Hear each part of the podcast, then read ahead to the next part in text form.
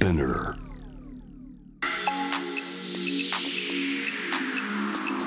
Amazon exclusive.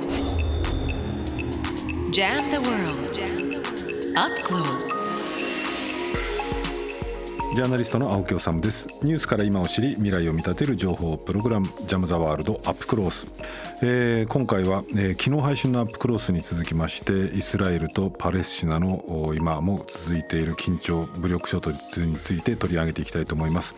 えー、10月7日のイスラム組織ハマスによるイスラエルへの奇襲攻撃に始まりまして連日まあ新聞テレビネットニュースその他まあ本当に大きく取り上げられているんですけれども、えー、今回はですね30年年以上パレスチナ人のイスラエル占領からの解放の戦いを取材をしてこられました、えー、2014年のイスラエル軍のガザへの地上侵攻も現地で取材をされドキュメンタリー映画「ガザ攻撃2014」も制作されているジャーナリストで映画監督の土井敏邦さんにお話を伺いたいと思っています、えー、その前にまずは今日のニュースをチェックしましょう。ヘッドラインニュース2023年10月24日正午現在のニュースをお伝えします。年末で期限を迎えるガソリンなどの燃油と電気都市ガス代を抑えるための補助金について政府が来年4月末まで延長する方向で調整していることが分かりました。政府はこうした内容を新たな経済対策の原案に盛り込んでいて与党との調整も踏まえ来月2日の閣議決定を目指します。パレスチナ自治区ガザを実効支配するイスラム組織ハマスは23日人質の民間人女性2人を追加で解放したと通信アプリで表明しました。イスラエルメディアなどによりますと2人はいずれもイスラエル国籍で79歳と85歳だということです。今回のイスラエル軍との戦闘開始後にハマスが解放した人質は合わせて4人となりました。アメリカのバイデン大統領は23日イスラム組織ハマスとイスラエルの戦闘をめぐりハマスが人質解放を条件として提示する停戦交渉に応じるべきではないという考えを示しました。イスラエルからの日本人の退避に備え自衛隊の拠点があるアフリカ東部ジブチで待機させていた航空自衛隊の輸送機1機がヨルダンに移動したことが分かりました。1980年に起きた北朝鮮による原忠明さん拉致事件で実行犯として日本の警察が国際手配していた朝鮮学校の元校長キム・キルーク容疑者が数年前に韓国で死亡していたという情報が韓国側から寄せられていたことが分かりました。IAEA 国際原子力機関の調査団は東京電力福島第一原子力発電所の処理水の海洋放出を検証する作業を始めました。東京電力や政府関係者への聞き取りのほか放出が国際的な安全基準に従っているかどうかを確認します。大手中学受験塾四谷大塚の元講師の男が教え子の小学生の女の子2人の下着を盗撮したとして起訴された事件で別の小学生の女の子3人の下着も盗撮した疑いが強まったとして警視庁は男を追送検しました。東京株式市場午前の日経平均株価は昨日に比べて170円96銭安い3万828円59銭で取引を終えました。午前11時30分の円相場は1ドル149円52銭から53銭の水準となっています。2023年10月24日正午現在のニュースをお伝えしました。Amazon Exclusive. Jam the World. Up Close. ジャーナリストの青木治がお送りをしてまいります「ジャム・ザ・ワールド・アップクロース」えー、今回はえ、今まさに緊迫しているイスラエルそれからパレスチナ、え、自治区ガザの状況について、え、取り上げたいと思います、え、ゲストとしてはですね30年以上パレスチナ人のイスラエル占領からの解放の戦いを取材されてきました、え、その現地取材をもとにした数々のドキュメンタリー映画著作もある、え、ジャーナリストで映画監督の土井敏邦さんです、え、土井さんが見てこられたガザ地区パレスチナイスラエルの様子そしてなぜ衝突は続くのか問題の根源はどこにあるのかちょっとじっくりと基礎的なところから考えていきたいと思います。土井さんよろしくお願いします。こちらこそよろしくお願いします。ます。えー、土井さんあの1985年くらいからまあ30年以上にわたって断続的にまあパレスチナイスラエル現地取材されてきたと思うんですけれどもまあ土井さんのこう自己紹介も含めてなんですけれどもあのパレスチナ問題に関心を持たれるようになったきっかけっていうのはどういうことだったんでしょうか？あの私あの1976年、まあ、はい、学生時代ですけども、はい、あのアフリカとアジアに1年半ぐらい世界、まあ、放浪してたんですね。はいそれであのアフリカをあのナイジェリアからアルジェリアまであのサハラ砂漠を縦断したんですよ。はい、その時にあのたまたま一緒になった日本人の青年がイスラエルに5年間あの住んでた人なんですね。はい、でまああの1か月かかるんですけども、そう用と彼からイスラエルってまず彼から言われたのはあの君イスラエルを知ってるかって言われて、いや知りませんって言ったら、イスラエルを知らずして世界知ったなんて思っちゃいけないよなんて話から始まってずっと1か月ぐらい用語とイスラエルの話を聞かされて、あこれは行ってみたいということで、あのアルジェリアからあのパリまでヒッチハイクして、でパリからイスラエルに飛んだんですね。で1977年の1月です、それであの、まあ、当時よく若い人が言ってたあのいわゆる器物、あの農村共同体ですか、はい、そこに入っていわゆる半年間あのいわゆる牛の乳搾りをやってたんですよ。でその頃その時はですねやっぱりあのお金をつの価値というよりもあの労働のためにこう仕事をするというね、うん、僕にとって本当理想郷みたいなところだったんですね。うん、で私はすっかり惚れ込んでしまって、うん、次どこでどういうふうな形で生まれてきたいなって聞かれたら、うん、私はユダヤ人としてイスラエルに生まれてきたいんだなんてことを言ってたんですよ。うん、ところがね6ヶ月ぐらい、まあ、終わり頃に近づいて、まあ、同じボランティア仲間のオランダ人が小6旅行をしようって言って、うん、まあ、あのガザっていうとこに行くって僕全く知らなかったんですね。はいで彼についてガザへ行って、そこで初めて難民キャンプを,、訪ねていく、ずっと青年たちに囲まれるわけですよ。うん。キャンプのね、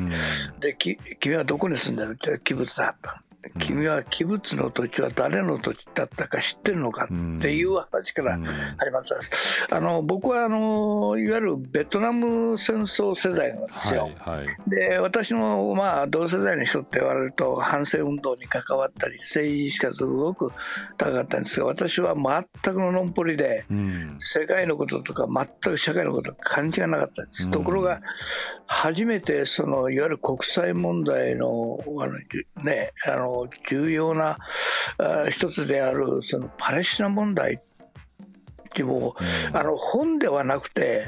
現場で肌で知るわけですよ。だから事前の知識があったわけじゃなくてイスラエルに行ってまあ器物っていうのはね伝統的農業とかに基づいた、まあ、ある種のイスラエルの共同体だけど、そこにいきなり入り。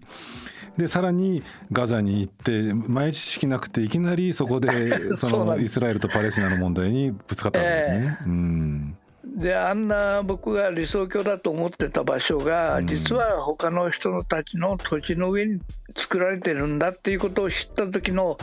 やっぱり僕みたいには全くのんぽりの人間でもすごいショックだったんですね、それがある意味では僕の人生の転換期だったような気がします。あれ以後あの日本へ帰ってから、私はあのそれまで比較文化っていうのをコースを選んだんですけど、はい国際関係のに変えて、パレスチナ問題を自分で勉強した、あの教えてくれる人いなかったから、現地からあの雑誌とか新聞を取り寄せて、あのそれで自分で勉強して、私のだから卒業論文は、パレスチナの人権問題なんですよ。なるほど。だからそれ以来 45年以上かな、うん、ずっとなんかパレスチナと関わったってそういう意味ではあの旅っていうかな、うん、あれは私の人生の転換期でしたね。なんかお話伺ってるとそのさっきねさりげなくおっしゃったそのアルジェリアからパリまでヒッチハイクされたっていう話を聞いただけでそれだけでなんかずっと話を聞きたくなっちゃうんですけれども 今日は本題はそのこうパレスチナ、イスラエル問題ですけれども、はい、その当時初めて行ったガザ地区でこう衝撃を受けたっていうことも含めてなんですけれども、うん、まあこれ今のテレビニュース新聞まあこうネットメディアも含めてガザっていう言葉が飛び交ってますけれども、はい、改めてそのガザ地区っていうのはどういう場所でどういう歴史があるっていうあたりからちょっとお話あの教えていただいてもよろしいでしょうか？ガザはあの1948年の第一次中東戦争で、うん、あのいわゆるエジプトの領土になるわけですね、うん、でヨルダン川西岸はヨルダンですよね、はいはい、ですからあの第三次中東戦争1967年。でイスラエルが占領することで初めて、ガザ地区がイスラエルの占領下になっていく、またヨルダンだったヨルダン川西岸がまたイスラエルで初めてヨルダン川西岸とガザ地区が結びつくわけですね、それまで全く交流のなかった2つの地域が、あの交流を始めていくんですね。でやっぱりあのそうですね。一番あの大きな転換期というのはやっぱり1987年に起こった、はい、あの第一次インテパーダ民衆放棄ですね、うん。はい、これで初めて西岸とガザの人々が一緒に戦っていくわけです。占領に対して、うん、それが大きなあの転換期だと思います。うん、であのやっぱり2006年に、あのいわゆる総選挙で、はい、えー、ハマスが勝つわけですね、はい、パレスチナ自治自治自治政府の総選挙ってことですね。いえあのそうですね、はい、あのあそうか。ガザの方のその選挙とですか？ごめんなさい。いえいえいえあのパレスチナ全体で、うん、で自治政府ファタハの自治政府と、はい、ハマス、まあ、選挙出るわけですが結局ハマスが勝つわけです、うん、これはやっぱりあのオスロ合意後ファタハ、まあ、アラパトが引いたファタハの腐敗ですよね、うん、これに民主はうんざりしてそれで、国家ができるはずだと期待してたオスロ合意は実は全然違うものだったってことは分かっていく、うん、オスロ合意のへのあの幻滅、うん、それからやはりファタハの自治政府の腐敗、うん。えー、そういうことでもういろいろ一方ハマスはあの本当にあの生活貧困層に対して事前、えー、組織としてねものすごい支援していく、うん、でっぱりそういうことがあってハマスがあのやっぱり人気が出てきて勝つわけですよ。うん、これそのハマスのことについてちょっとまたすぐに後に聞くんですけれどもこのガザ地区っていうのはこう実際にあの土井さんがこう現地に入られていてその暮らしぶりであるとか、はい。はい、まあそれこそね福岡市くらいのところに人口200数十万人が暮らしていて、うん、こう天井のない監獄なんて言われてるっていうふうに伝えられてますけれど、うん。はい、現地で取材してみるとどういう場所なんですか？あのヨルダン川西岸と比べると非常に生活レベルが低いです、うん、民主は貧しいです、うん、それはあのおそらくヨルダンのごめんなさい。エジプトの支配下で、うん、まあ、エジプトと生活レベルは同じぐらいというふうに、えー、見ていいと思うんですね、一方やっぱりヨルダン川西岸はいろんな意味であの豊かなんですね。でそういうふうに非常に厳しいところ。しかもあの住民の7割ぐらいが、あのいわゆる建国イスラエルの建国によって追われてきた難民なんですね。なるほど。そういうこともあって非常に生活が貧しい、ただものすごくあのヨルダン川西岸のパレスチナ人と違うのはものすごい人間のあったかさがある。貧しいけども、ね、すごくこうみんなが協力して、うん、えー、助け合って生きてる、うん、私は本当に彼らに出会ってやっぱりあヨルダン川の西岸のパレスチナと違うあったかさがあるなっていうのが私の第一印象ですね。ガザの人たち、はい、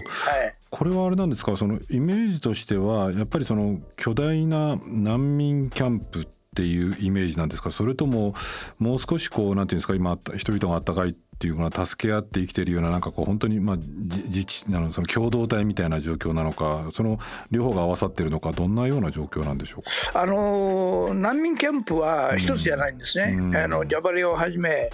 あのたくさんの難民キャンプが北部、中部、南部というふうに散らばってるんですけど、はい、問題は、うん、あの特にあのハマスが、うん、あの実効支配始めてから、うん、イスラエルがあのその周囲を完全に封鎖してしまうんですね。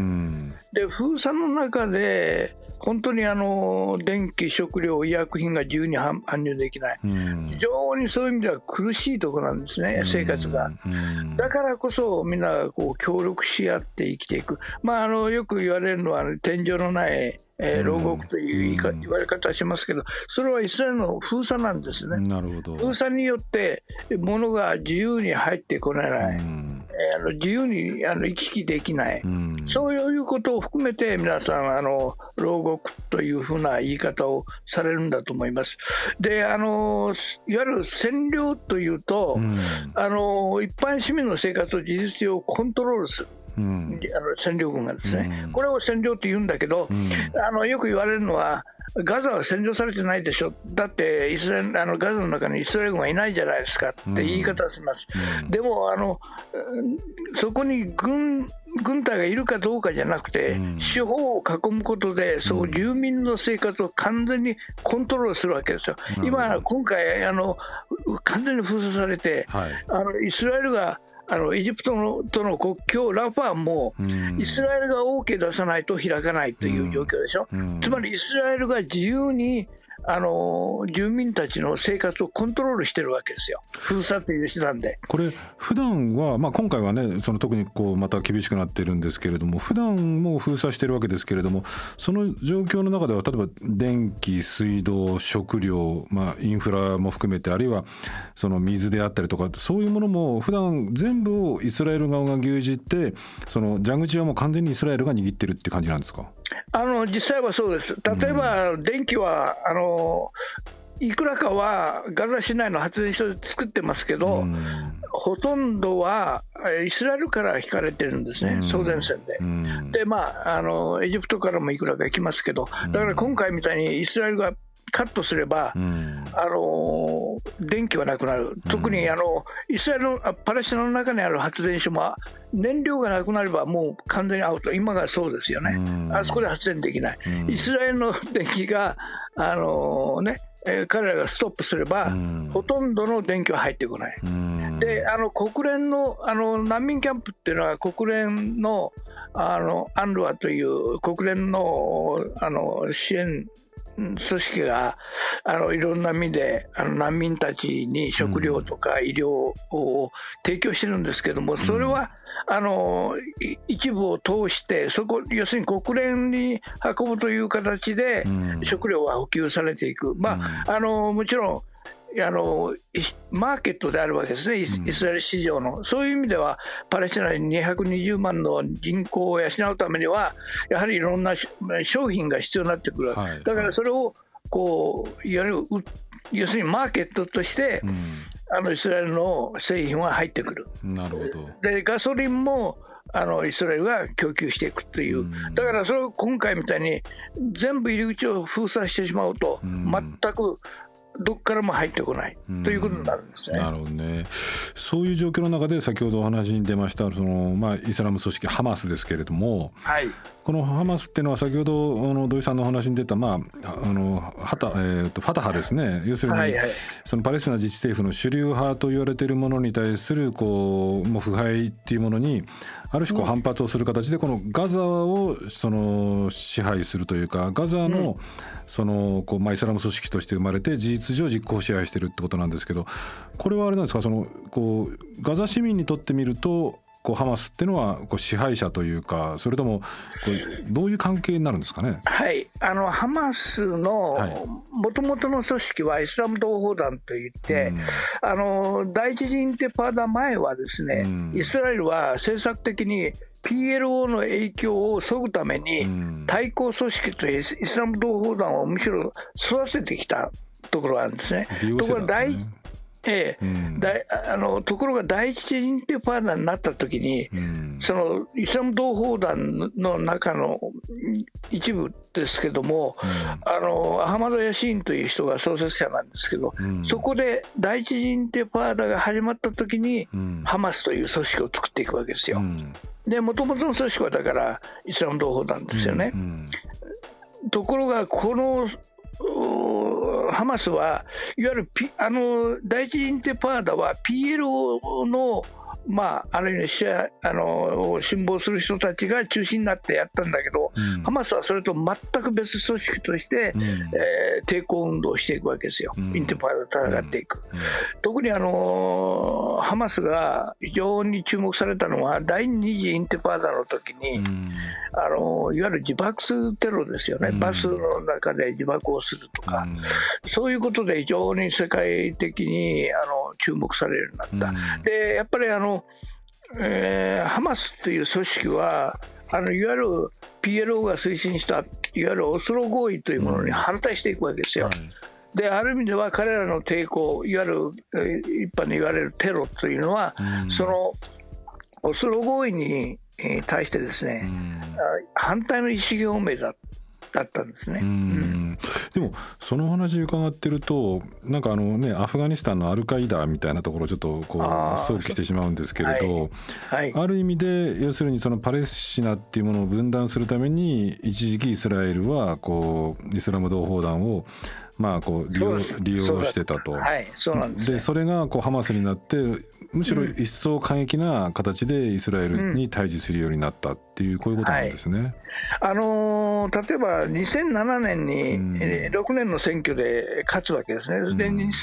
えーガガザは政治的にはハマス、うん、で軍事的っていうか治安の面は PLO のうん、あの治安組織が握ってたんです、うん、ところがそれが2つがぶつかるわけ。です、武力内紛状態になって、ハマスが勝つわけですよ、あのアルカッサームという軍事部門ですけど、はい、彼らものすごく訓練された人たちで、うん、あの圧倒するわけですよ。うん、で2007年に追い出して実効支配が始まるのは2007年ですね。でやっぱりここで注意しなくちゃいけないのは、これまで事前組織として貧しい人たちを助けてくれるあの非常にあの民衆から支持された組織だったんだけど、実際に2007年以降実際にこう支配し始めると、ものすごい強権的な政治を進めていくわけですよ。言論の自由を許さない、えー、何か反抗的なのともう一気に武力で潰す、だからあのおそらく2007年実効支配をし始めてからハマスの体質が変わったと私は見てますね。ということはあれなんですか？その先ほども来お話出ているし一部の、ね、メディアなんかでもそういう話が出てますけれども要するにそのハマスっていうのはこうアメリカなんかはテロ組織というふうに認定してるけれども、うん、まあその地元の人たちはそういうその慈善活動だったりとかこうみたいなもので地元の人たちは本当に支持をしていて、まあ、ある種ハマスとガザ市民っていうのはなんかこう一体だっていうような見方もあるんですけど実はその最近はやっぱりこうかなり強権支配をしていてガザ市民も、その全面的にハマスを支持しているわけではないってことなんですか？あの特にね、あの2008年、9年で第1回のガザ攻撃が、これまで4回、今回入れると5回ですね、はい、でねあの民衆はやはり日常的に占領によって苦しんでるわけですよ。でやっぱり、ね、あの難民が多いですから、自分たちの祖国は故郷が奪われたというね、意識はずっとあの実際その故郷を知らない世代にずっと受け継がれていくわけです。でそれと戦うつまり解放のために戦うという大義名分を持ってるわけですね、うんうん、それはやはり心情的にパレスチナ人の住民の特に難民の人たちは心情的にその戦いを支持するわけですよ。はいはい。これはあのあの人気には先ほどあの青木さんおっしゃったように、慈善活動、うん、それからもう一つはやはり武装闘争ですよ。うん、これは今まであのファタハはオスロ合意以降ストップしてしまったわけですね。でまあ第二次インテファーダで一時期反発はしたけど継続的にあのイスラエルと武装闘争はしない、それをやってるのがハマスなんですよ、やっぱり民衆からすれば、占領し、自分の土地を奪ったイスラエルに戦ってくれてる組織だという意識はあるわけです、それがやはり基盤としてあるわけです、ハマスの。支持する人たちの中にね、でもう一つはね、ただここで、今回もそうです、特にそ私は2014年あれ51日間続いたあのガザ攻撃、僕は30日間現場にいたんです。でね、あの現場にいると民主主義聞くわけです、家を破壊されて、もう住む場所もない人たちにインタビューするわけですよ。とね、びっくりするのは、いや、ハマスのは我々のために戦ってくれてるんだと、で家は破壊されたけども、私はハマスを支持すると言ってたんです。で今も多分ね、うん、あのこう戦闘中はね、うん、こうやって今、真っ最中の時は、ハマスを支持する人は少なくないと思います。うん、というのは、やはり一つはあのいわゆる敵、自分たちを占領し、自分たち土地を奪ったイスラエルと戦ってる、それであれほどの被害を与えたという、はい、なんとね、あのイスラエルに一夜を報いたっていうのかな、でやっぱり留飲を下げてる人は少なくないと。それともう一つはねやっぱりこれだけ被害を負われるとやはり敵意を持つわけですよ。この野郎こんなに俺たちを苦しめてというねそれは持ってるわけですよ。それをそれと戦ってくれてるハマスという意味でねこの時期は多分民衆はね、ハマスを支持する人は少なくないと思う、ただ問題は、それが終わった時ですよ、2014年あの、いや、家を壊されても私はハマスを支持すると言ってた人が、1年半後に私が訪ねて、同じ人にインタビューすると、私はハマスに騙された。なるほど。何も我々が破壊して家でも復興してくれるって約束してたのに何にもしてくれない、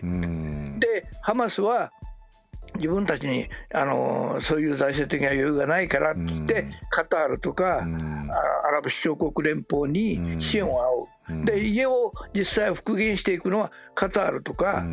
UAE のお金なんですよ、でハマスはほとんど支援しなかった。なるほど。しかもあのこれはあの権力を握っとどうしてもそうなんでしょうけど、腐敗が始まるわけですよ。で海外からの支援を自分たちの仲間で分かり合って一般市民まで渡す渡ってこないわけですよ。であれだけ国際的な支援があるのになぜ我々は支援されないんだという怒りね。そこであのあれですよ。あの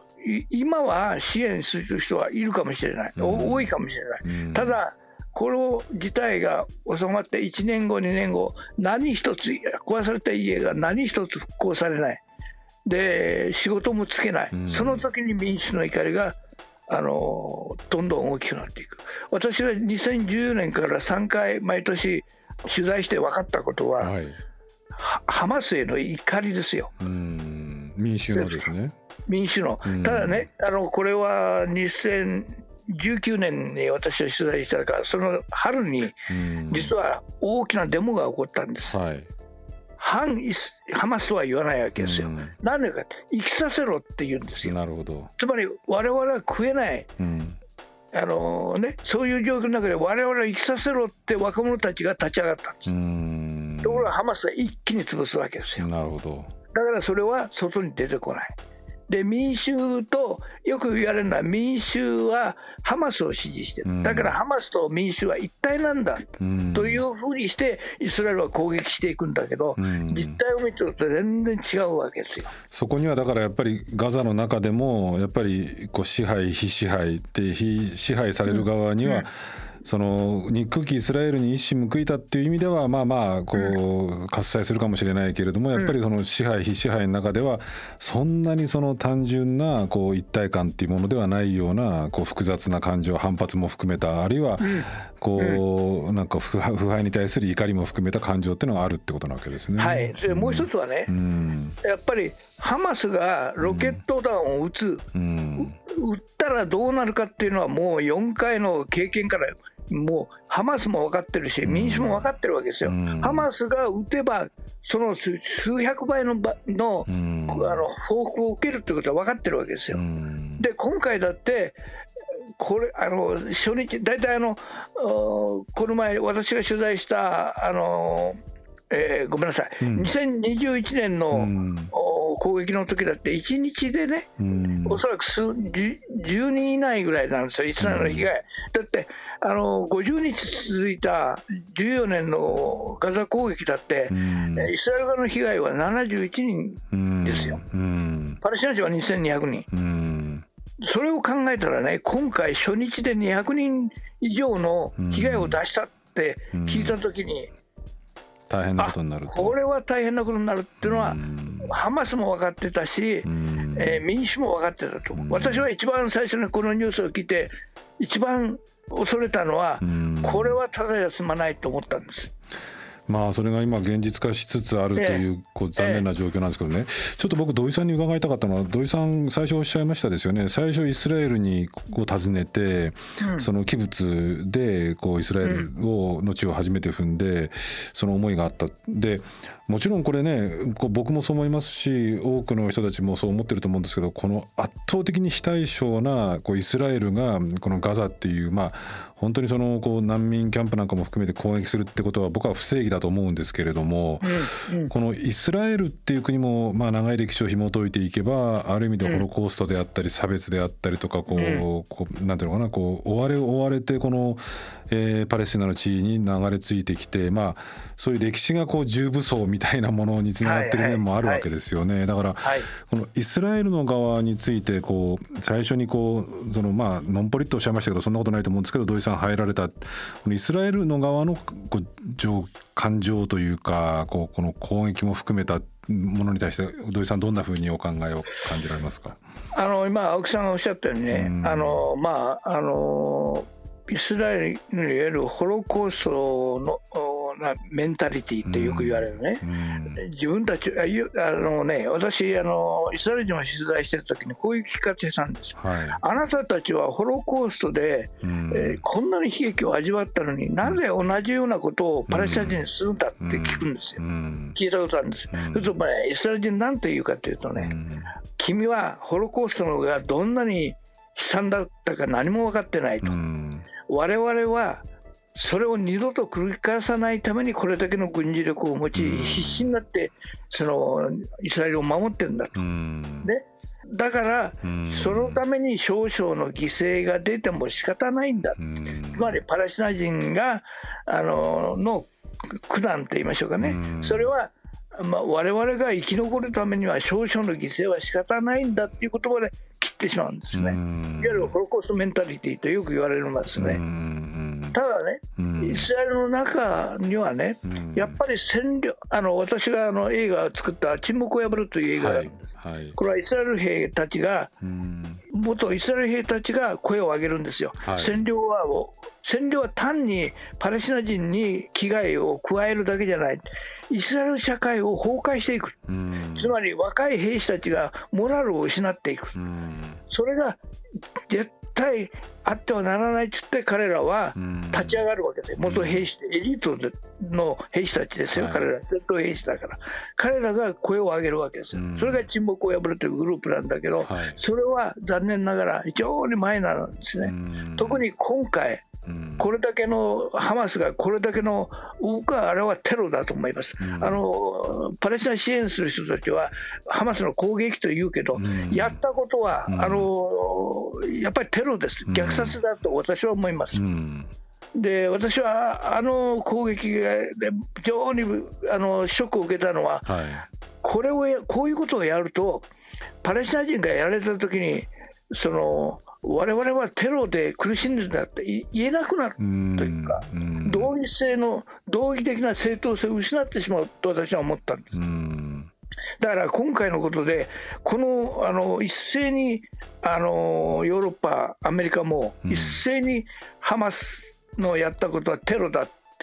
ていう非難をするし、イスラエルの中で今まで左派だった人、うん、パレスチナ人の人権を認め、パレスチナの、ね、国家を作るべきだと主張してた人でさえ、一気に右傾化していく、これが非常に怖いことですよ。だから今、例えば沈黙を破るみたいな主張をすれば、非国民として徹底的に戦う。そういう雰囲気が、まあ、イスラエルの中で今生まれてるそういう意味ではハマスのあのやったことは非常に私はパレスチナ人にとって非常にマイナスなことだというふうに私は思ってます。あれですよね。その911テロを受けた後のまあある意味でアメリカのような状況、つまりこう本土攻撃されたことのないアメリカがカーッとなってで結果的にそのアフガン侵攻しあるいはイラクに侵攻し結果として残ったものっていうのはまあ荒涼たる大失敗とこうっていうような状況だったわけですけれどもしかしイスラエルの側にしてみるとやっぱりカーッとなっていて今冷静な声をとてもちょっと上げられるような状況ではなくなってしまったってそれをこのトリガーを引いた引き金を引いたって意味で言うとやっぱりこのハマスの今回の行為っていうものはやっぱり間違ってるってこういうことなわけですね。私はあのあの攻撃の仕方は絶対間違ってる、うん、あれが兵士だったら僕はあのいわゆるこう占領への抵抗としてね、あの認めざるを得ないとかあると思う、でも一般市民に向かって、あのね、音楽祭の時にあの無差別に射殺するとか、器物ですかね、あれは、器物の民家に入っていって、そういうことって IS と同じじゃないかっていうふうに、私だけじゃなくて、おそらく世界中の人が見たと思うんです。だから一斉に要するにあのヨーロッパの諸国も、えー、アメリカも一斉にイスラエルを支持するということを真っ先に言われる。で僕はねあの聞いてて非常に、あの違和感を持ったのは、あたかもこの問題が10月7日に始まったみたいな、この空気、世界の空気に対して私は非常に怒りさえ覚える、じゃあ今まであのずっとパレスチナ人が占領され、国境を追われたことに対して、あなたたちは声を上げたのか、特にアメリカはですね、アメリカ、欧米諸国はみんなそうなんだけど、ウクライナがロシアによって侵攻され、占領されたことに、あれだけ反対の声を上げ、あれだけの支援をしているのに、パレスチナ問題に関しては、占領された側じゃなくて、占領する側を支援していくわけでしょ。この二重基準に対しては、もっと私たちはね、おかしいって思わなきゃいけないと思うんです。そうですね。しかもあれですもんね。今日本当に土井さんのお話伺って思ったんですけどやっぱりそのイスラエルの側にしてもある意味でこう長い歴史を見ていけば、うん、そのこうまさにそのホロコーストのことはお前ら何が分かってるんだっていう、まあ、だから彼らもある意味でのもう本当に巨大な歴史の中での被害者であり、うん。うん、一方でそのパレスチナの側っていうのはその被害者によって今こうなんていうのかな圧倒的な軍事力で血が流されているでそれが両者が、まあね往々にしてあるんですけれども、まあ、強硬論者っていうかもう徹底的にやるんだっていうような、まあ、ある意味での双方右派同士がぶつかり合って民衆が死んでいくっていうのは本当にこれはなんとか止めなくちゃいかんっていうのは誰もが思うんですけれどもなかなか難しいところもありますよね。えー、わかりました土井さんありがとうございました。はい、はい、ありがとうございました。えー、今回は30年以上パレスチナ人のイスラエル占領からの解放の戦いを取材、えー、その現地取材をもとにした数々のドキュメンタリー映画著作のあるジャーナリストで映画監督の土井敏邦さんにお話を伺いました。あのー、まあ内輪話をしますとですね土井さんにあの今回、えー、ご出演願えないかっていう話をした時にですね、まあ、あの今回現地で取材しているわけではないので本当にその、まあ、遠慮したいという話だったんですけど、まあ、でも本当にガザで何度もこれだけ長く取材されてる方他にいらっしゃらないのでっていう話をしてあの基礎的なところをお話してくださいっていう話で、まあ、それだったらっていう形でこうご出演願ったんですけれども、まあ、やっぱりでも現地で取材している人の話っていうのはですね、まあ、こんなことを同じ取材者である僕が言っちゃいけないんですけれどもやっぱりディープですよねおそらく僕もこの間いろんなメディアでこのイスラエルとパレスチナハマスの衝突についてまあ原稿を読んだりとかですね発言聞いたりとかしてるんですけれどもひょっとすると今日のこのアップクロスが一番ディープだったかなという くらいのディープさの内容だったと思います。えー、この話を、まあ、あのどういうふうに受け止められるのか、まあ、でも僕自身も非常に勉強になる土井さんのお話でした。えー、ジャム・ザ・ワールド・アップクロース、えー、このポッドキャストは毎週月曜日から金曜日の毎日午後3時に当日のニュースとともに配信をしています、えー、また過去の配信会のアーカイブは Amazon Music で聞くことができます。ぜひ Amazon Music にアクセスをして気になるテーマを見つけて、えー、聞いてみてください、えー、フォローもお待ちしております。以上お相手は青木治でした。Amazon Exclusive. Jam the World Up Close.